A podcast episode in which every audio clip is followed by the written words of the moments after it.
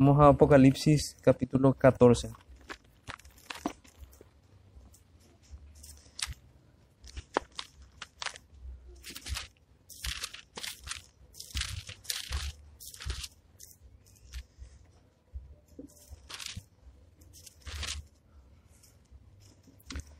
Apocalipsis capítulo 14.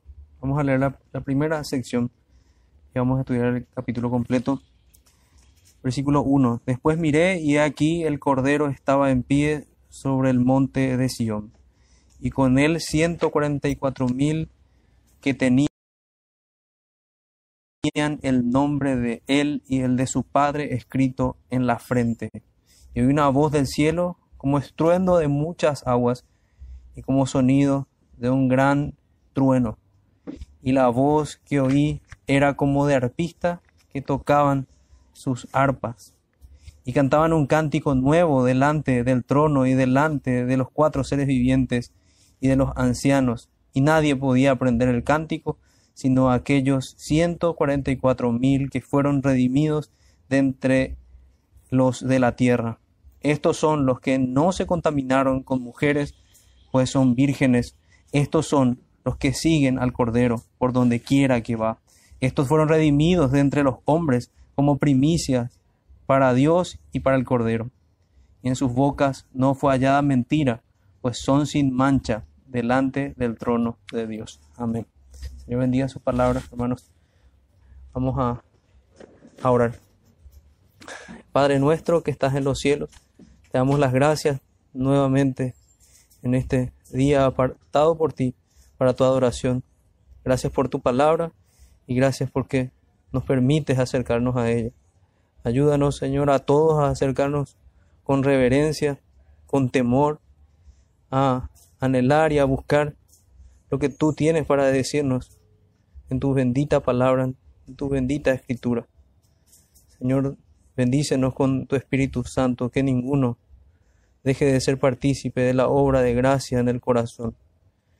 Opera, Señor, con poder en medio de nosotros, por el poder de tu palabra. Oramos en el nombre de Jesús. Amén. Amén.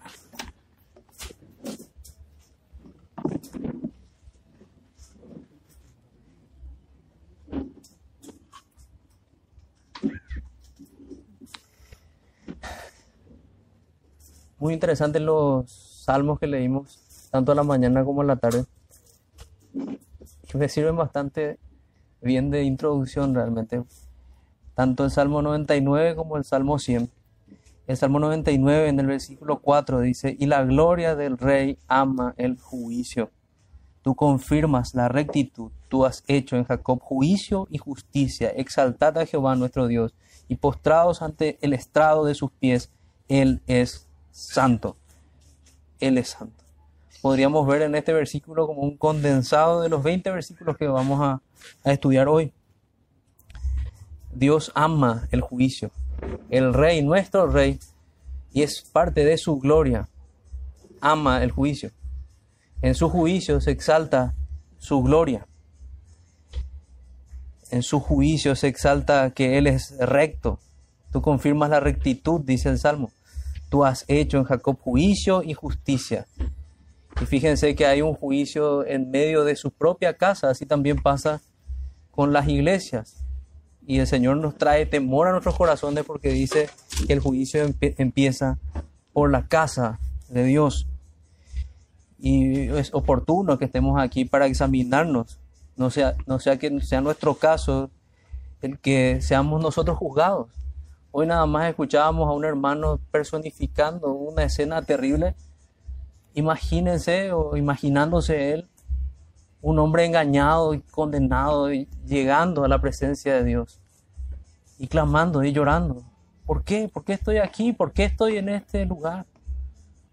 Muchos hoy están despertando en esa situación. Hombres inconversos y hombres que profesando ser creyentes eran también inconversos y despiertan en la condenación. Estaban engañados. Otros cierran sus dientes en odio hacia el Señor, levantan sus brazos tratando de reclamar por qué los ha puesto en ese lugar. es un lugar terrible de condenación. Vamos a ver escenas de esa condenación, si bien no podemos ni siquiera imaginar lo terrible que es ese juicio, el Señor trae estas imágenes para que temamos y para que advirtamos a otros, para que sigamos predicando su palabra.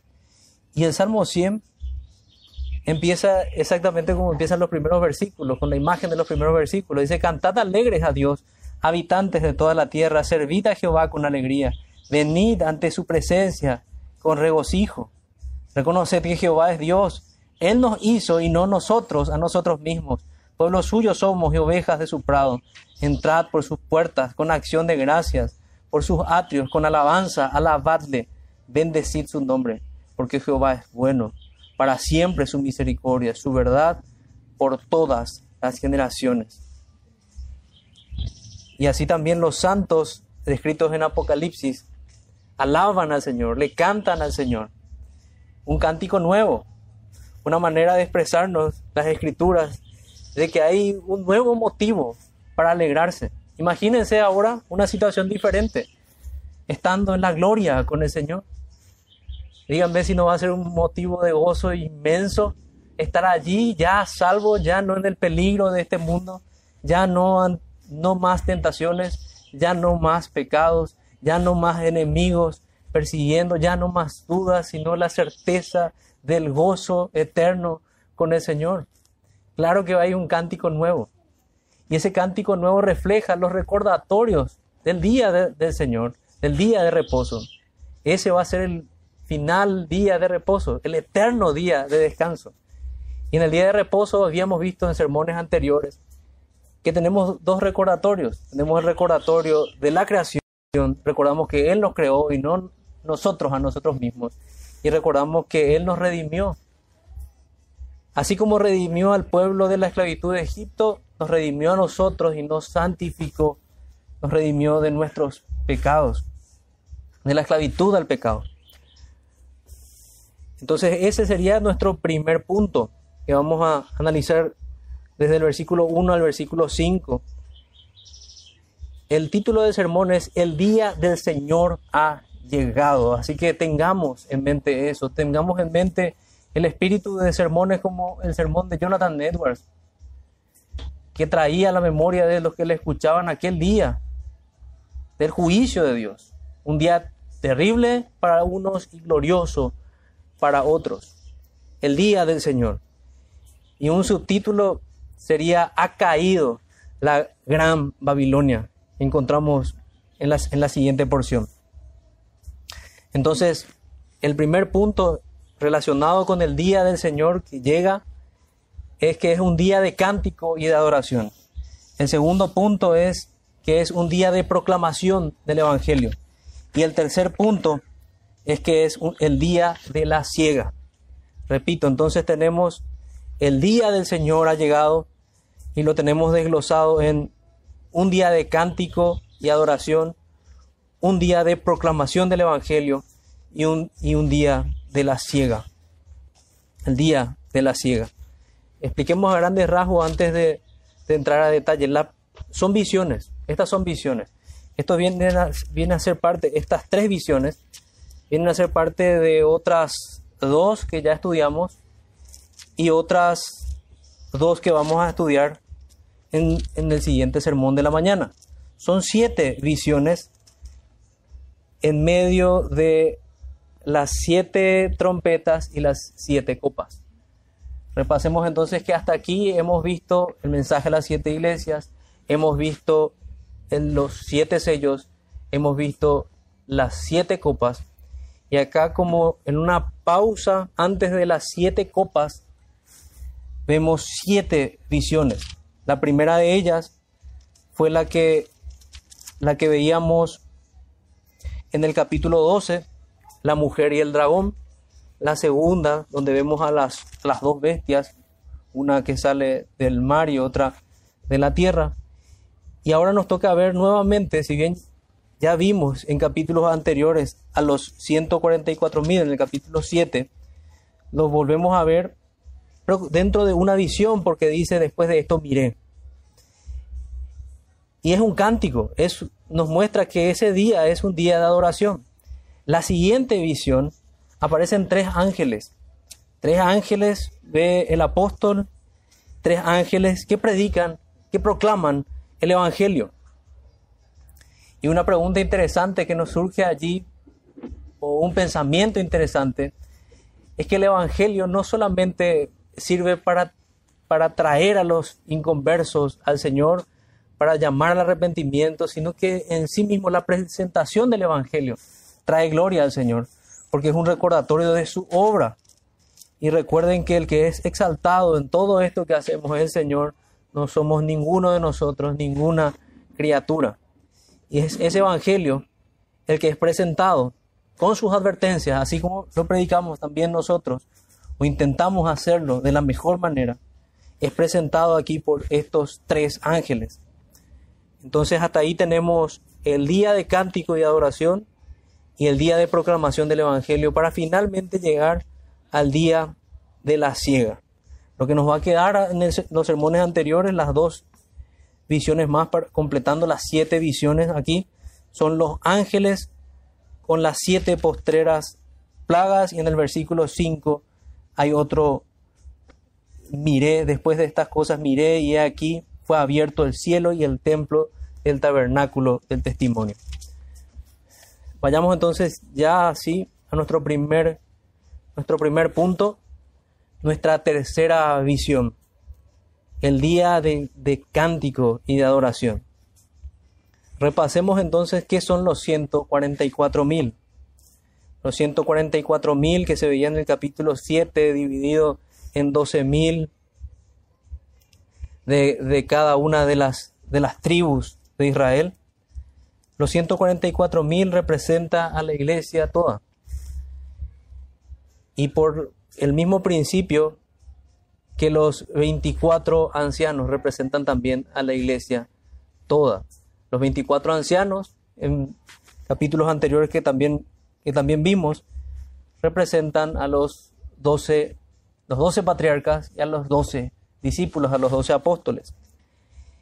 Y en un caso similar, pero con los 144 mil, se da como una multiplicación de estos números, que es el resultado de 144 y agregando el mil, recordándonos el Señor que son miles de millares los salvados por Él, los que no han doblado sus rodillas a Baal, ni a los falsos profetas, ni al dragón, ni a este mundo caído, los que como el Señor responden ante el verdadero desierto y prueba, rechazando todos los ofrecimientos de Satanás por la obra del Espíritu Santo.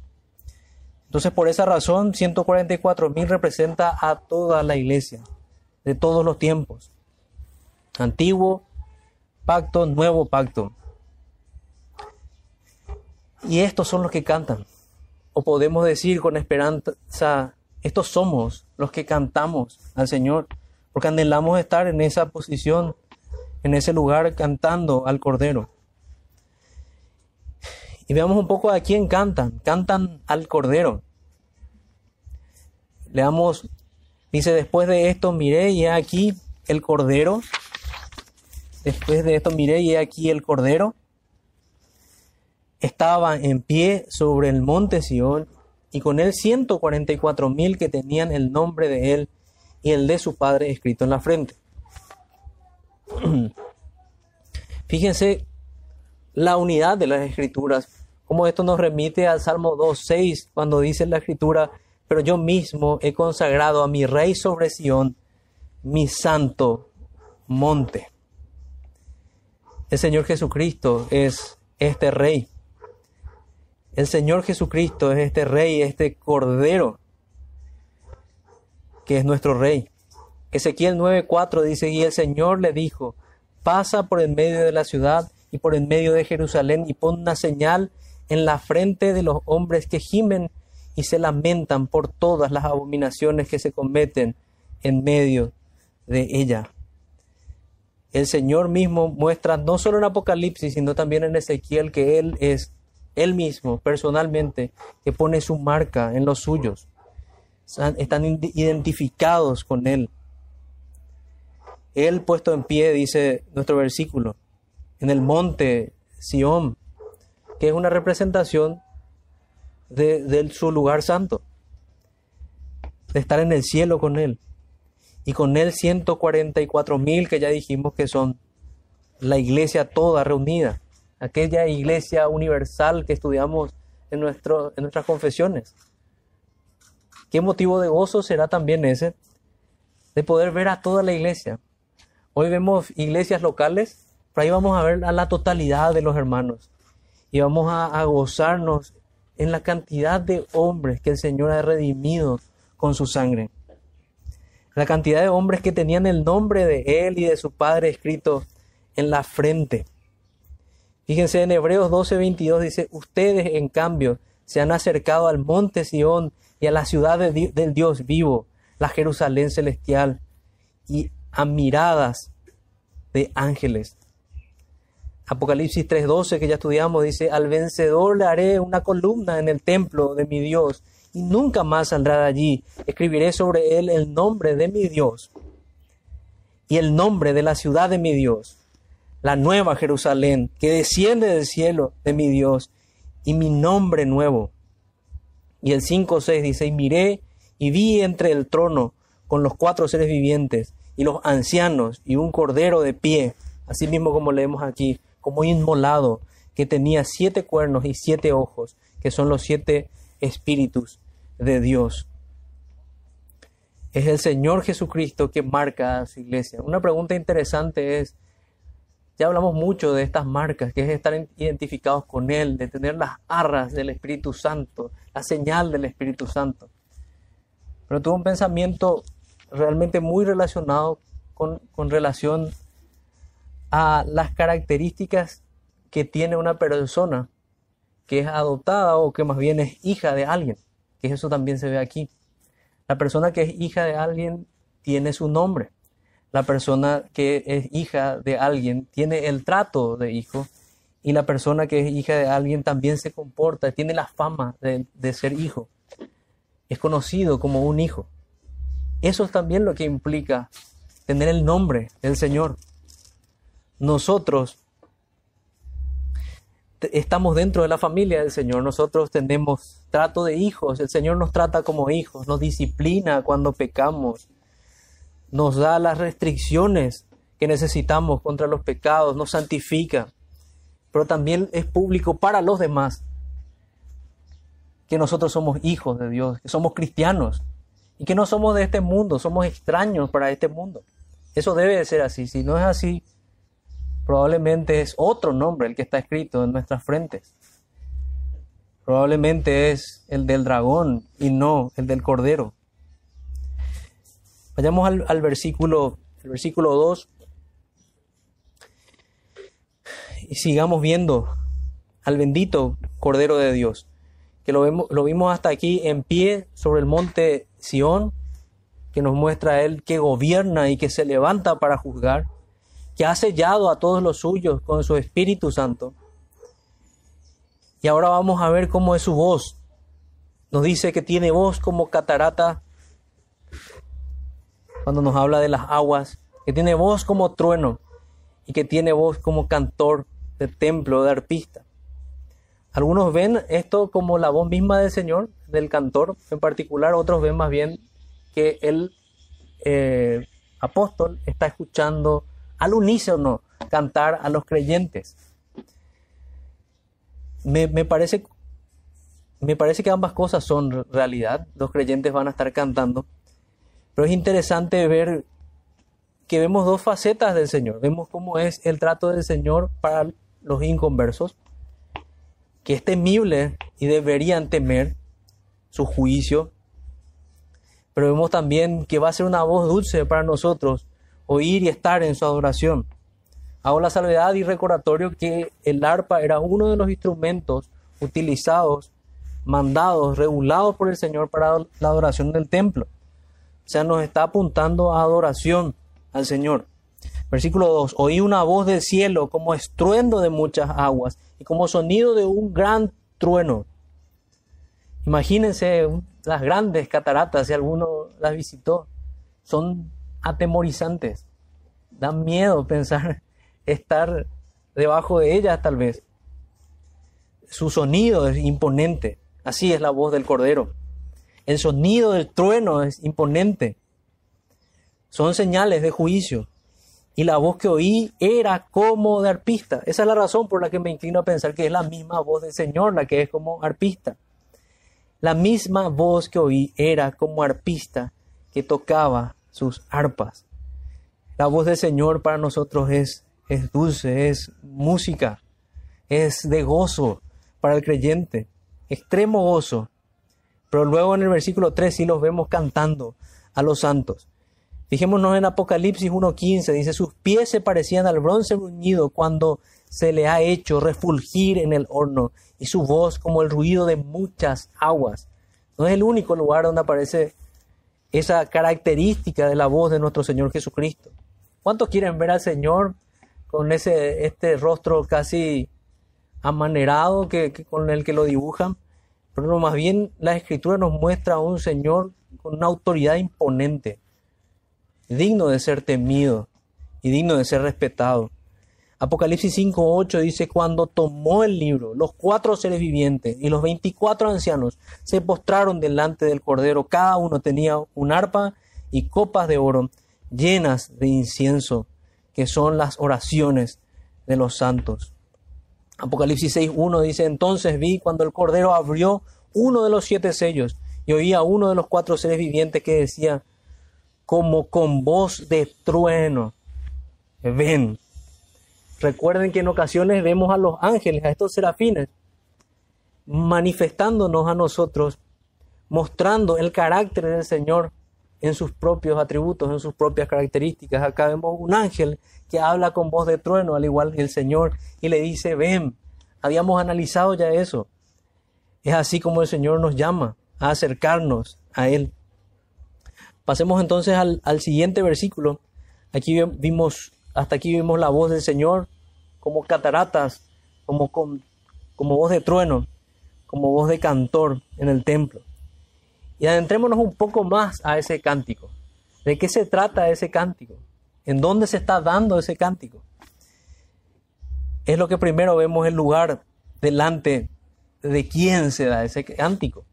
Delante del trino Dios delante del que está sentado en el trono, delante de los cuatro seres vivientes, de los serafines, habíamos concluido que son los, la, la escritura en sus referencias nos muestra el mismo tipo de ángel que se describe en Isaías capítulo 6, por ejemplo, cuando aparecen de la presencia de Dios y salen de la presencia de Dios sacando carbón encendido de su presencia para santificar al profeta. Y luego vemos los 24 ancianos, apóstoles y profetas. Versículo 3. Y cantaban un cántico nuevo delante del trono y delante de los cuatro seres vivientes y de los ancianos. Y nadie podía aprender el cántico sino aquellos 144 mil que fueron redimidos de entre la tierra. Ese sería un, un punto más allí. Ellos son los únicos que capaces de aprender este cántico. Los redimidos son los únicos capaces de aprender el cántico. Apocalipsis 2.17, otra referencia, dice, el que tiene oído, oiga lo que el Espíritu dice a las iglesias. Al vencedor le daré del maná escondido y le daré una piedrecita blanca y grabado en la piedrecita un nombre nuevo, el cual nadie conoce sino aquel que lo recibe. Algo similar con respecto a este cántico también. Solamente ellos. Apocalipsis 4:4 dice, y alrededor del trono había 24 tronos, y sentados en los tronos 24 ancianos vestidos de ropas blancas, con coronas de oro en la cabeza. Bueno, y repetimos aquí, estos son la figura, los representantes, vamos a decir, de la iglesia toda, los doce apóstoles, los doce, las dos, los doce patriarcas, representando a toda la iglesia. Y algunos ven como una dificultad aquí para cómo es que la iglesia está delante de la iglesia. Es más bien la iglesia ve, ve a sus representantes, ve a aquellos por los cuales vino la palabra de Dios. La palabra de Dios vino por los santos del Antiguo Testamento y por los santos apóstoles y profetas del Nuevo Testamento. Apocalipsis 4:6 dice, delante del trono había como un mar transparente, semejante al cristal, y en medio del trono y alrededor del trono cuatro seres vivientes llenos de ojos por delante y por detrás. Bueno, ahí estamos hablando de lo mismo, de los mismos serafines, con la misma situación que decíamos antes, comunicando omnisciencia de Dios. Si bien ellos no son omniscientes, pero mostrándonos esa característica del Señor, mostrándonos que el Señor está viendo todo lo que ocurre. Apocalipsis 5.9 dice, y cantaban un cántico nuevo diciendo, digno eres de tomar el libro y de abrir sus sellos, porque tú fuiste inmolado y con tu sangre compraste para Dios a gente de toda tribu, lengua, pueblo y nación. Y lo que tenemos aquí en Apocalipsis 5.9 es sumamente interesante porque el Señor nos revela parte del contenido de ese, de ese cántico. Sigamos leyendo lo que dice a continuación. Y cantaban un cántico nuevo, vuelvo a leer, y diciendo, digno eres de tomar el libro y de abrir sus sellos, porque tú fuiste inmolado, con tu sangre nos has redimido para Dios de todo linaje y lengua y pueblo y nación. Eso es lo que dice todo cristiano agradecido y nos ha hecho para nuestro Dios reyes y sacerdotes y reinaremos para siempre y reinaremos sobre la tierra. Y miré y oí la voz de muchos ángeles alrededor del trono y de los seres vivientes y de los ancianos, y su número era millones de millones, que decían a gran voz, el cordero que fue inmolado. Él es el que es digno de ser exaltado en todas las escrituras. Es digno de tomar el poder, las riquezas, la sabiduría, la fortaleza, la honra, la gloria y la alabanza y a todo lo creado que está en el cielo y sobre la tierra, debajo de la tierra y el mar y todas las cosas que en ellos hay. Oí decir al que está sentado en el trono y al Cordero sea la alabanza y la honra, la gloria y el poder por los siglos de los siglos. Los cuatro seres vivientes decían lo que nosotros debemos decir. Amén. Y los veinticuatro ancianos se postraron sobre sus rostros y adoraron al que vive por los siglos de los siglos. Ahí están los dos recordatorios. Adoramos al Señor por ser nuestro redentor y adoramos al Señor por ser nuestro creador.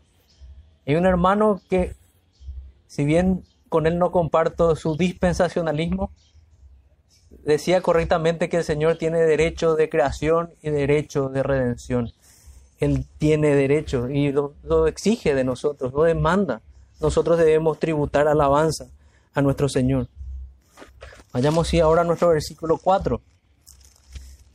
Dice así, estos son los que no se contaminaron con mujeres, pues son vírgenes. O sea, hasta allí, hasta el versículo 3, vimos dónde estaban. Estaban en el cielo y delante de quién estaban. Del trino de Dios, de los cuatro seres vivientes, de los veinticuatro ancianos. En el versículo 4 vemos el final, hasta el versículo 5, vemos el final de, de esta descripción de quiénes son estos únicos capaces de aprender este cántico de adoración, estos únicos capacitados por el poder del Espíritu Santo para adorar al Señor. podemos tener la paz de que a ninguno le va a pasar que no va a conocer el contenido de la letra o va a tener dificultad para adorar al Señor en aquel día. Al contrario, todos van, vamos a tener la capacidad de adorar al unísono, como a una sola voz, al Cordero que nos rescató. Y vamos a ser capaces de aprender este cántico nuevo.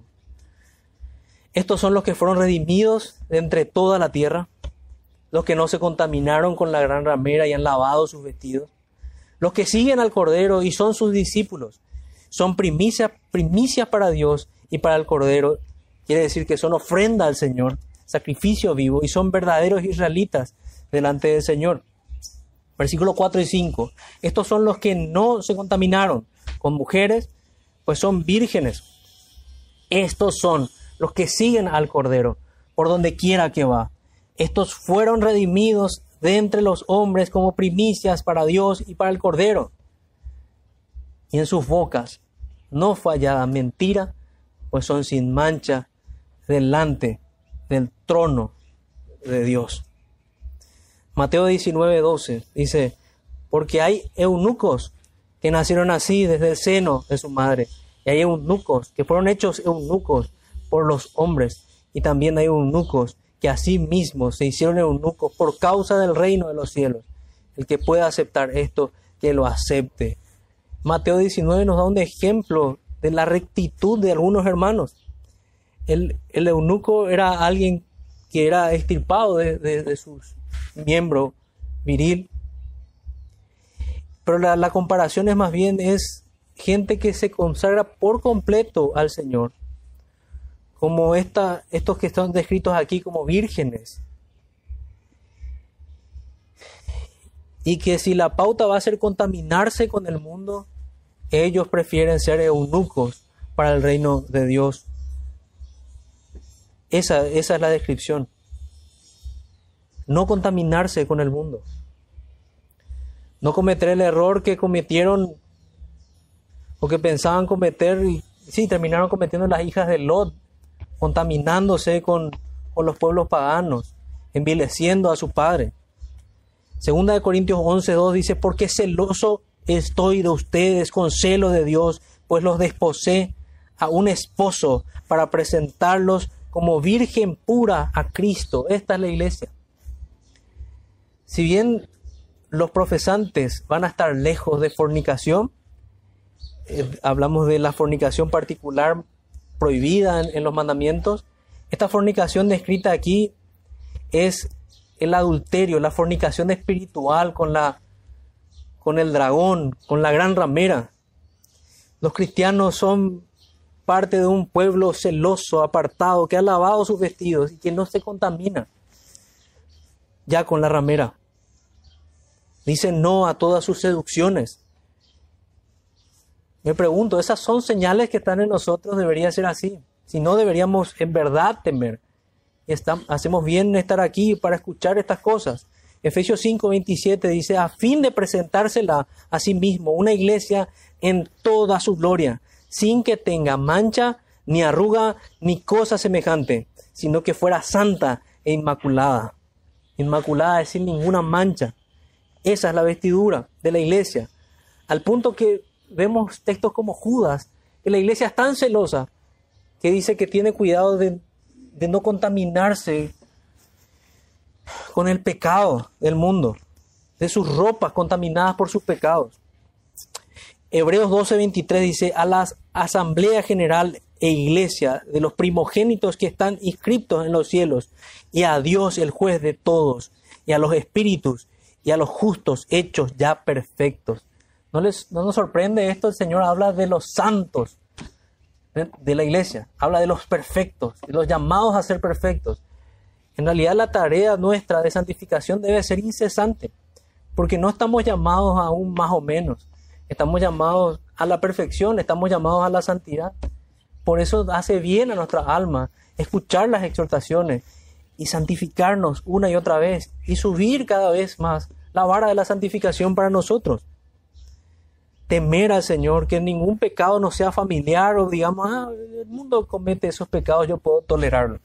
Esa no debe ser nuestra actitud, sino que más bien debemos recordar, el Señor nos llamó a perfección, nos llamó a santidad y rogarle en oración, que la oración sea un medio para esta santificación, para que podamos ser genuinamente vistos así, como santificados, como sin mancha delante del trono de Dios. Apocalipsis 3.4 dice, pero tienes unos pocos en Sardis que no han manchado sus vestiduras y andan conmigo vestidos de blanco porque son dignos. ¿Puede el Señor decir eso de nosotros? ¿Podemos pensar así con limpia conciencia de nuestras propias almas? Eso es así de la iglesia y debe ser así en particular con cada uno de nosotros. Examinémonos delante de Dios. La segunda visión es el día de proclamación del Evangelio. Y vamos a ver lo llamativo, el Evangelio proclamado en el cielo. El primer ángel que nos haría pensar, porque en aquellos, aquellos ángeles fuertes, si bien es solamente una posibilidad, porque nos habla de otro ángel. Segunda visión, vi volar por el en medio del cielo a otro ángel que tenía el evangelio eterno para predicarlo a los moradores de la tierra, a toda nación, tribu, lengua, pueblo, diciendo a gran voz, temed a Dios y dadle gloria, porque la hora de su juicio ha llegado, y adorad a aquel que hizo el cielo y la tierra, el mar y las fuentes de las aguas. Luego vamos a ver el segundo y tercer ángel. El primer ángel entonces tiene el Evangelio eterno, el Evangelio que fue gestado en la eternidad, así como venimos estudiando los decretos, el decreto de Dios en la eternidad, el Evangelio eterno, que nunca será olvidado, siempre servirá para exaltar al Cordero. y luego vemos a quién está destinado, a los moradores de la tierra.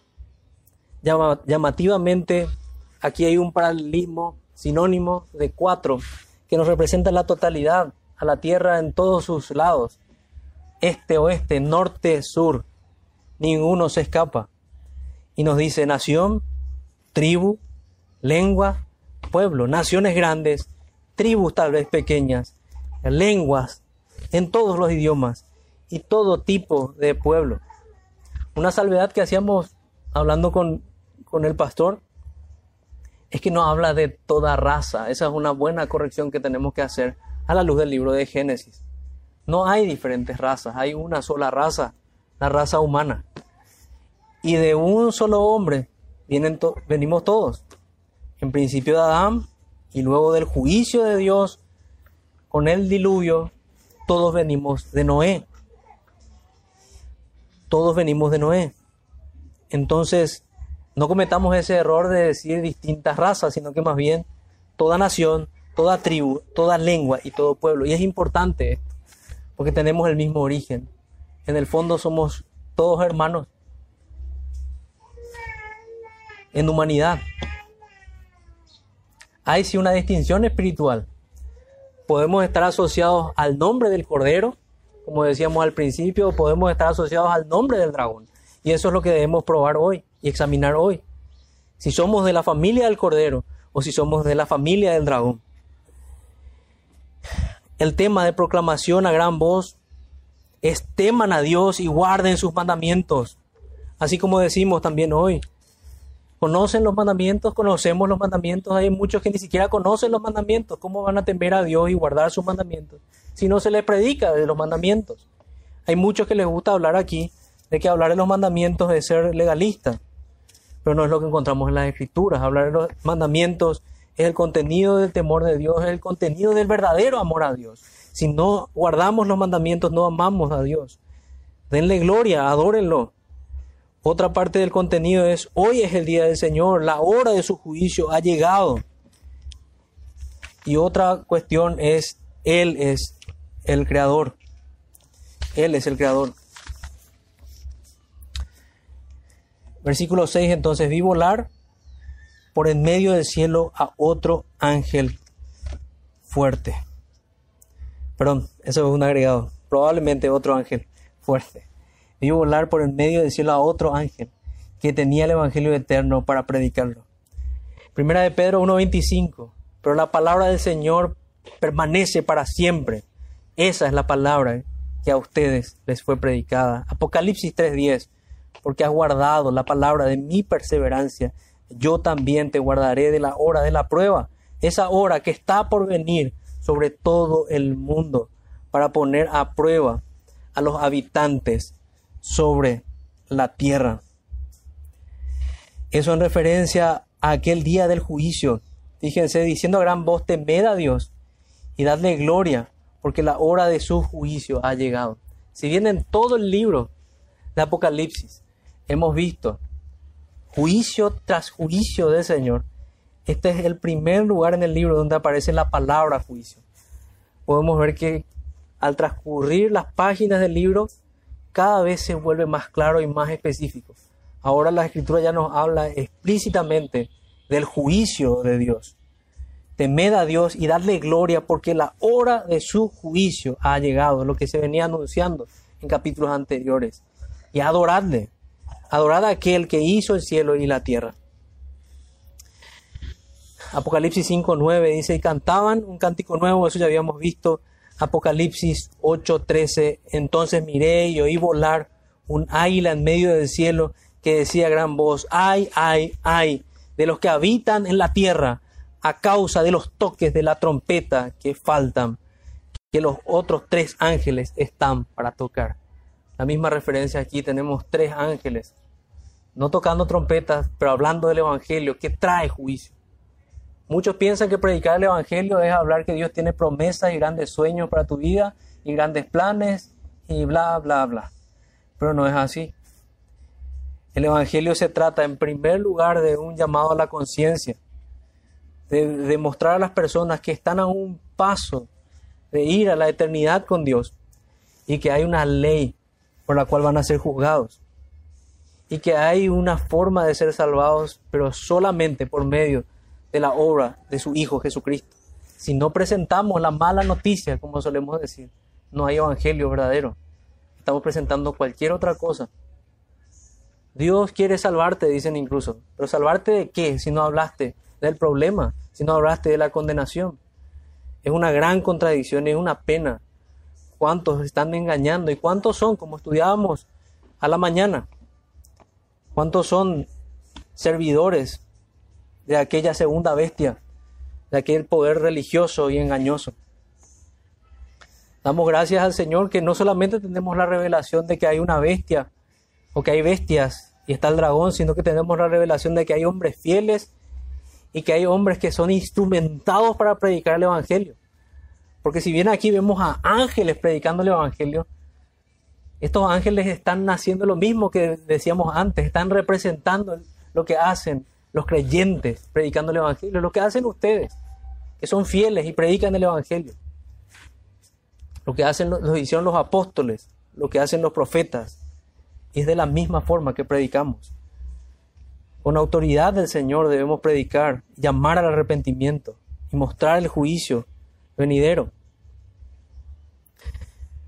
Apocalipsis 17 dice, porque en los días de la voz del séptimo ángel, cuando esté para tocar la trompeta, entonces el misterio de Dios será consumado, como Él lo anunció a sus siervos, los profetas, el Evangelio eterno. Versículo 7 entonces, diciendo a gran voz, temed a Dios. Eso es lo que debemos decir, temed a Dios. ¿Cuántos no temen a Dios? Y qué mal hacemos si somos como profetas mudos que nos animan a decir, teme a Dios, estás en peligro, tu alma está en peligro. No importa si estamos ante evangélicos o católicos. Hay muchos evangélicos que por sus vidas laxas es evidente que no están yendo rumbo a la ciudad celestial. Temen, teman a Dios, es lo que debemos decir. ¿Por qué no están advirtiendo? Denle gloria. ¿Por qué no advierten como lo hacía el apóstol? ¿Por qué no advierten de, de, caer en errores como el de Demas, de caer en errores como Ananías y Zafira? Ellos estaban en medio de la iglesia, pero no eran salvos. Como Alejandro, como Himeneo y Alejandro, como Fileto. Salieron de nosotros, pero no eran de nosotros, porque si hubiesen sido de nosotros habrían permanecido. Pero como dice en Ezequiel capítulo 3, versículo 18 en adelante, nosotros somos culpables si no les hablamos. Y hay juicio sobre nosotros si perseveramos en la práctica de este pecado, porque es un pecado no predicar el Evangelio, debiendo hacerlo. A tiempo y fuera de tiempo, es nuestro mandato. Entonces, teman a Dios, denle gloria, porque la hora de su juicio ha llegado y adorada aquel que hizo el cielo y la tierra, el mar y las fuentes de las aguas. Apocalipsis 4:11, digno eres, Señor, Dios nuestro, de recibir gloria y el honor y el poder, porque tú creaste todas las cosas y por tu voluntad existen y fueron creadas. La armonía dentro del libro y la armonía con los profetas en general es impresionante. Apocalipsis 8:10 dice, el tercer ángel tocó la trompeta y cayó del cielo una gran estrella ardiendo como una antorcha y cayó sobre la tercera parte de los ríos y sobre los manantiales de las aguas. Apocalipsis 11:13 dice, en aquella misma hora hubo un gran terremoto y la décima parte de la ciudad se derrumbó y siete mil personas murieron en el terremoto. Versículo 8. Vayamos al siguiente ángel. Entonces tenemos la predicación del Evangelio del primer ángel. Teman a Dios, adoren al Señor. El segundo ángel dice, continuó proclamando el Evangelio, en particular la victoria del Señor. Y esta es una de las frases más emocionantes que encuentro en este pasaje. Ha caído, ha caído la gran Babilonia y sus abominaciones. Versículo 8 diciendo, ha caído, ha caído Babilonia, la gran ciudad, porque ha hecho beber a todas las naciones del vino del furor de su fornicación. El Señor permite que se levante el hervor de su, de pecado, el vino de sus fornicaciones, para finalmente juzgar a estos hombres impíos. Dios los deja en sus pecados y es parte de su juicio. Isaías 21:9 dice, veo que vienen hombres montados, jinetes de dos en dos, y uno respondió, cayó, cayó Babilonia, y todas las imágenes de sus dioses están destrozadas sobre la tierra. La imagen de Babilonia es elocuente. Babilonia es donde nace la idolatría prácticamente. Nosotros vemos rastreamos el origen de Babilonia que ya hemos estudiado en el libro de Génesis y vemos a Babel y vemos cómo el Señor trajo juicio y confusión sobre estos hombres y esa maldición de su idolatría se esparce por todo el mundo. Esta gran Babilonia tendrá su juicio y podremos escuchar esta voz de este ángel diciendo cayó Babilonia, ya no más, ya no más pecados, ya no más engaños, ya no más seducciones. Gloria a Dios. La victoria del Cordero. Finalmente esta confusión va a ser arrojada al infierno. Jeremías capítulo 51, versículo 7. Copa de oro ha sido Babilonia en la mano del Señor, que embriagaba toda la tierra de su vino. Bebieron las naciones, se enloquecieron por tanto las naciones. Jeremías 58, 8, siguiente versículo. De repente cae Babilonia y se hace pedazos. Den gemidos por ella. Traigan bálsamo para su dolor, quizás se cure. La última imagen nos da una referencia bastante elocuente de, de esa imagen de destrucción de esta Babilonia. Daniel 4:30 dice, el rey reflexionó y dijo, ¿no es esta la gran Babilonia que yo he edificado como resistencia real, con la fuerza de mi poder y para gloria de mi majestad. Y allí podemos responder a hombres como estos, sí, sí, claro, esa misma Babilonia va a ser destruida y todas las soberbias de este mundo y todos los que exaltan sus propias personalidades como reyes, como faraones, todos estos que demandan adoración a sí mismos que tratan de que se, que se diga de ellos, como leíamos en el capítulo 13, ¿quién como la bestia? Eso, todo eso tendrá fin. Apocalipsis 16, 19.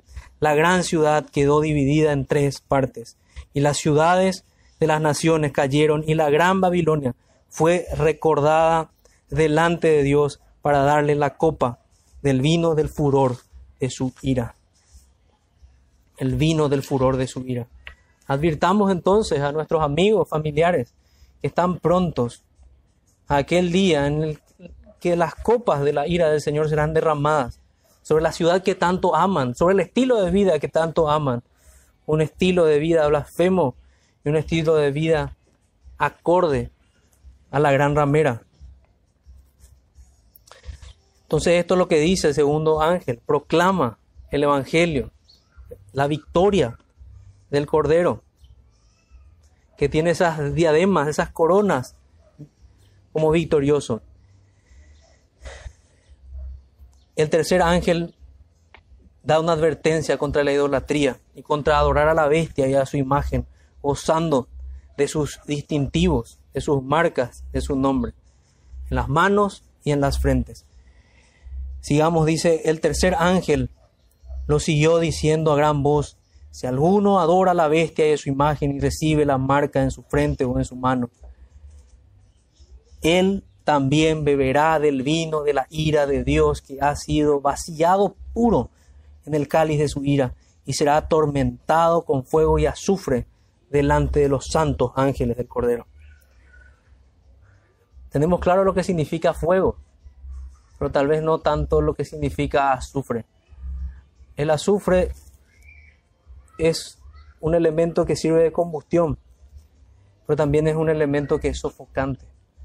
La imagen es de un fuego que no se apaga, es un fuego sofocante. Si hoy pueden respirar, eso tendrá su fin, porque vendrá tiempo donde el juicio va a incluir incluso que sean sofocados bajo el ardor de la ira del Cordero. Realmente no meditamos mucho en esto, por eso es que no nos lamentamos lo suficiente, no predicamos lo suficiente, no oramos lo suficiente. Nuestros padres, amigos, compañeros y mucha gente que vemos alrededor están yendo allá. Y hoy podemos sonreír y reír con ellos y hablar con ellos. Pero si no hay un ápice de preocupación por sus almas, algo mal, algo malo hay en nosotros. Porque debe haber sensibilidad. No queremos que estén allí, pero debemos hacer el esfuerzo de imaginarnos que estos amigos están yendo allá. Y están yendo a ser objeto de la ira de Dios y de la exaltación de su justicia.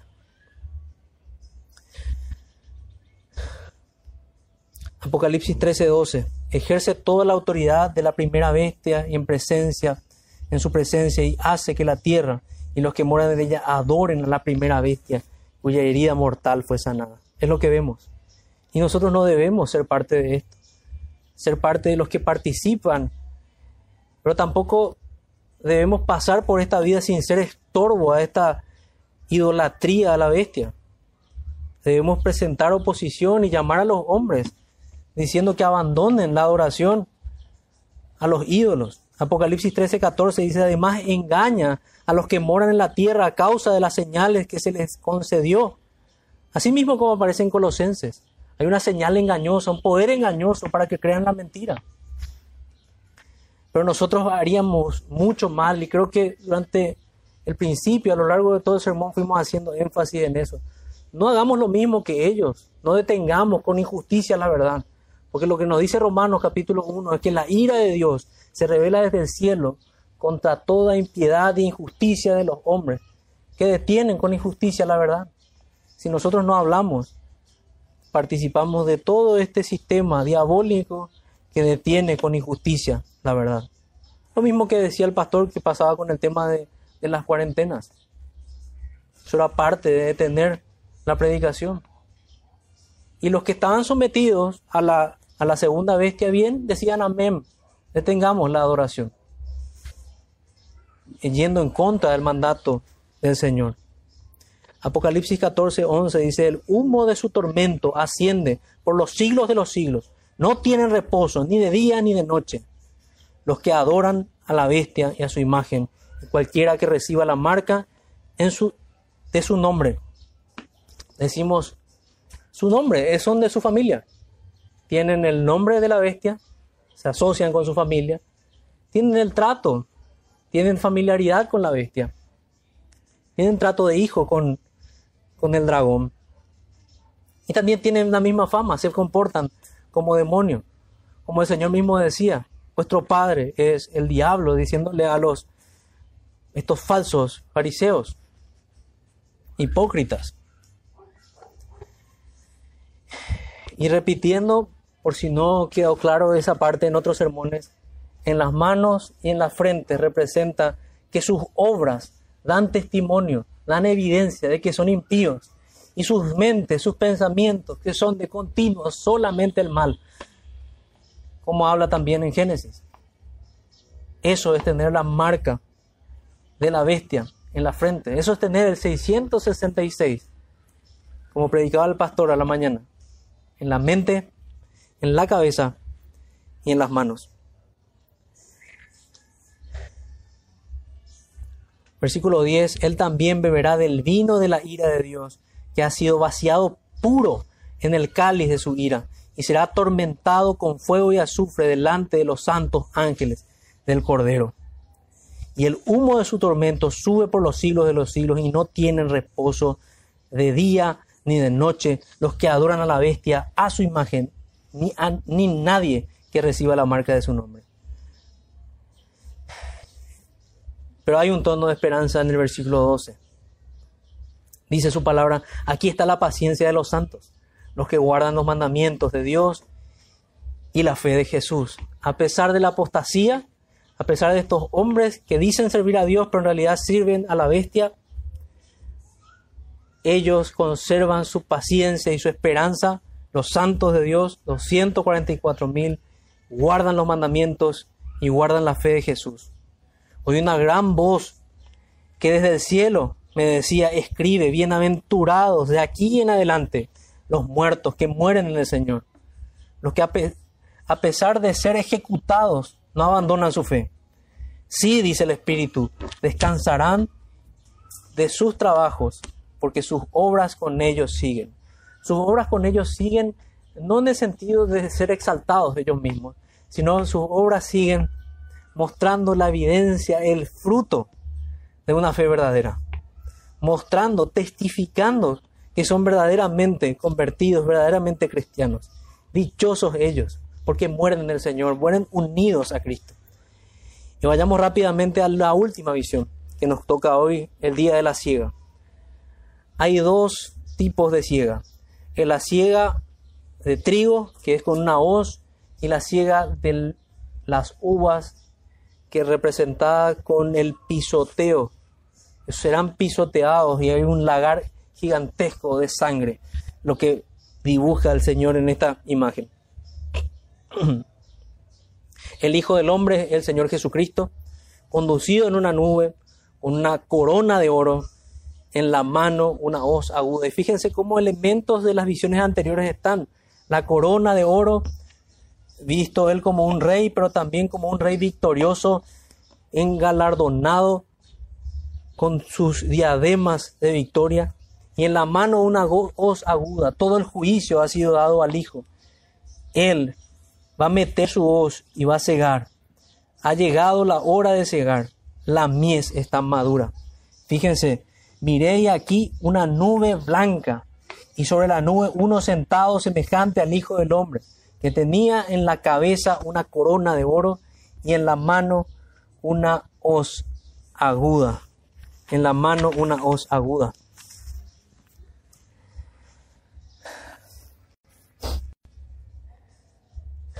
Primera Corintios 15, 18. Entonces también los que han dormido en Cristo están perdidos, están escondidos. Primera Tesalonicenses 4, perdón, la referencia que quería leer más bien aquí es de Daniel 7:13. Seguí mirando en las visiones nocturnas y en las nubes del cielo venía uno como un hijo de hombre que se dirigió al anciano de días y fue presentado ante él. Ese es Jesucristo. Versículo 15. Y del templo salió otro ángel clamando a gran voz al que estaba sentado sobre la nube. Clamaba a Cristo y le decía a Cristo, mete tu hoz y ciega, porque la hora de cegar ha llegado, pues la mies de la tierra está madura. Aquí está clamando a Cristo.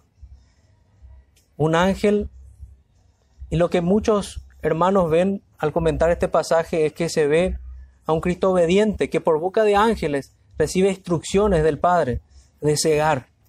Un ángel que le muestra al Señor Jesucristo, que le dice al Señor Jesucristo, es tiempo, mete tu voz y ciega. Bendito Señor, porque la hora de cegar ha, llegado, pues la mies de la tierra está madura. Y el Señor pasa su voz. Y sabemos que por las parábolas que el trigo va al granero y la cizaña va al fuego.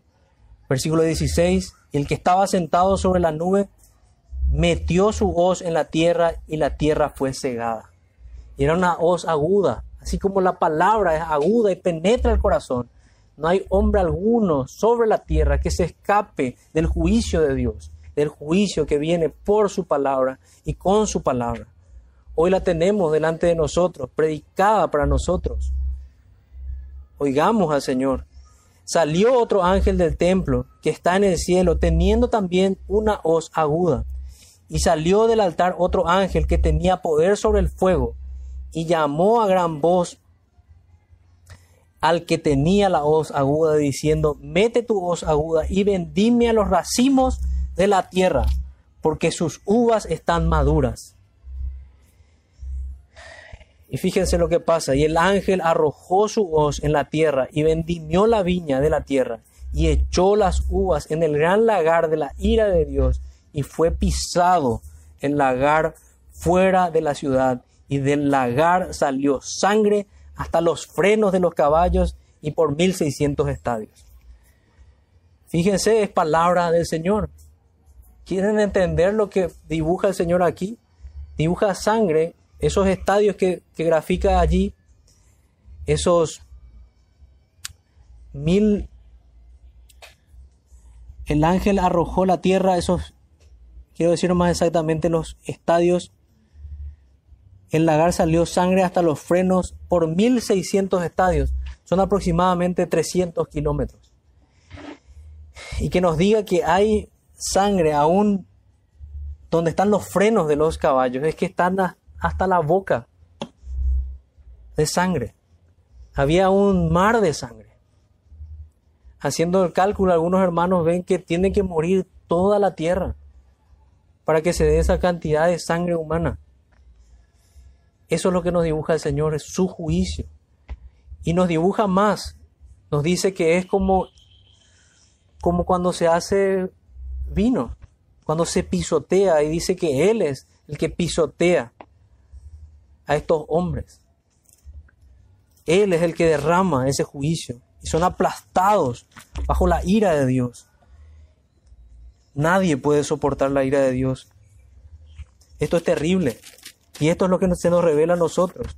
Hombres que se acercan a aquel día de la ira en que su cuerpo va a ser derramado y tirado como estiércol, dicen Sofonías. Ni su plata ni su oro los podrá librar en el día de la ira.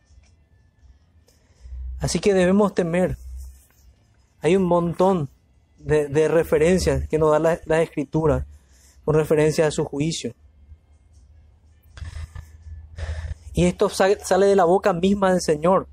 Es un ángel que así como salió de la presencia del Señor con un carbón encendido, es un ángel que sale del templo del Señor también con una hoz, a ejecutar con el Señor sus juicios. Sale entonces con el Señor, con poder sobre, sobre el fuego, clama a gran voz, repetimos eso, y dice al Señor que meta su hoz, que vendimie, de alguna manera recordándonos la oración de los santos. ¿Cuándo, Señor, vas a juzgar a este mundo impío? ¿Cuándo se va a acabar? ¿Cuándo va a ser el día que caiga Babilonia y que podamos decir gozosos, ha caído, ha caído la gran Babilonia. Si bien para ellos es terrible, para nosotros es un día glorioso, porque ya no va a haber más malvados. Ya no va a haber más malvados sin castigo, sin frenos. Las uvas serán echadas en el gran lagar de la ira de Dios y serán pisoteadas y, serán arrojados fuera de la ciudad, es lo que nos muestra el Señor. La sangre en una cantidad de miles de kilómetros, en una altura que llega hasta las narices de los caballos. Juicio inimaginable, severidad justa de Dios. Terminemos con una breve reflexión. Temblemos. Esto dijimos, me tocó decir en sermones anteriores y lo vuelvo a decir. Temblemos ante los inminentes juicios de Dios. Que esto nos sirva. Esto trae temor a mi propio corazón. No creo que es muy fácil para mí ver esto. Yo ahora mismo y al leer esto también me examino. Yo no quiero ser engañado con el mundo, ni quiero que ninguno de nosotros que está aquí sea engañado. Démonos cuenta que el gobierno, que Dios gobierna y juzga toda la tierra, de que vivimos en un mundo que está bajo el juicio de Dios, que no debemos tener parte con Él, con sus borracheras, con sus fornicaciones, con sus mentiras. Nosotros no debemos tener parte con el mundo. Y si nos toca morir de hambre, gloria a Dios también por eso, porque es una de las cosas que nos describe Apocalipsis. No podrán comprar ni vender a causa de su fe. ¿Sos como los santos redimidos, limpios de la contaminación de Babilonia, de sus fornicaciones y sus mentiras? ¿Proclama usted, hermano querido, la verdad o la retiene con injusticia? ¿Ha limpiado sus vestidos o están llenos de inmundicia? Es tiempo de arrepentirse si es así. Porque podría ser el caso que haya creyentes abandonados como castigo, como disciplina de ciertos pecados. Y es tiempo de arrepentirse. Hoy es día de santificación. Hoy es día de salvación. Porque también leíamos ayer, haciendo referencia con Ezequiel, que vivir toda una vida piadosa, suponiendo, para apartarnos finalmente en nuestra última etapa de nuestra vida, va a ser para nuestra perdición. Los verdaderos creyentes deben perseverar y perseveran hasta el fin. Se santifique a usted, hermano. Santifíquese aún más. El mundo ha probado la paciencia de Dios. Esta es la última reflexión. Esta no retendrá para siempre su ira, su paciencia. Tiene sus límites. Juicio sin misericordia será sobre el mundo impío. ¿Es usted de los que juegan y desafían la paciencia del Señor con una vida impenitente de pecado? Esto no es un juego. Ninguno se engañe y piense que el Señor lidia con el pecado livianamente. El Salmo nos es bien claro con esto. Nos dice, ¿pensaste que sería yo como tú? De ninguna manera. Que sus buenas obras los sigan, hermanos, como leímos también aquí. Que nos sigan, que sean notorias. Santifiquémonos. Que estas buenas obras nos sigan, comprobando en nosotros el nombre del Señor y el trato de hijo, como decíamos, que todo el mundo pueda ver que nosotros, que ustedes, no están bajo el maligno, sino que son de, son de Cristo, que son cristianos, que son benditos cristianos. Que pueda decir el Señor eso, allí hay un cristiano, un verdadero israelita, y que puedan decir los otros, ahí está un cristiano, ese es un cristiano verdaderamente. Que nos sirva para examinarnos, hermanos, y oremos para ser confirmados a la luz de estos juicios que el Señor nos comunica. Vamos a orar. Padre nuestro que estás en los cielos, te damos las gracias por tu bendita palabra. Te damos las gracias por tus solemnes advertencias y tus imágenes. Es tu mensaje, Señor, es el día, tu día, tu día de juicio, tu día, el que nos es descrito. Pero también es un día de victoria, en el cual si estamos contigo, si somos tuyos, si no estamos engañados, vamos a clamarte a ti gozoso. Vamos a proclamar que ha caído la ciudad rebelde, que ha caído Babilonia. Te pedimos, Señor, por favor, que nos libres de todo engaño y que nos santifiques aún más. No nos dejes, Señor.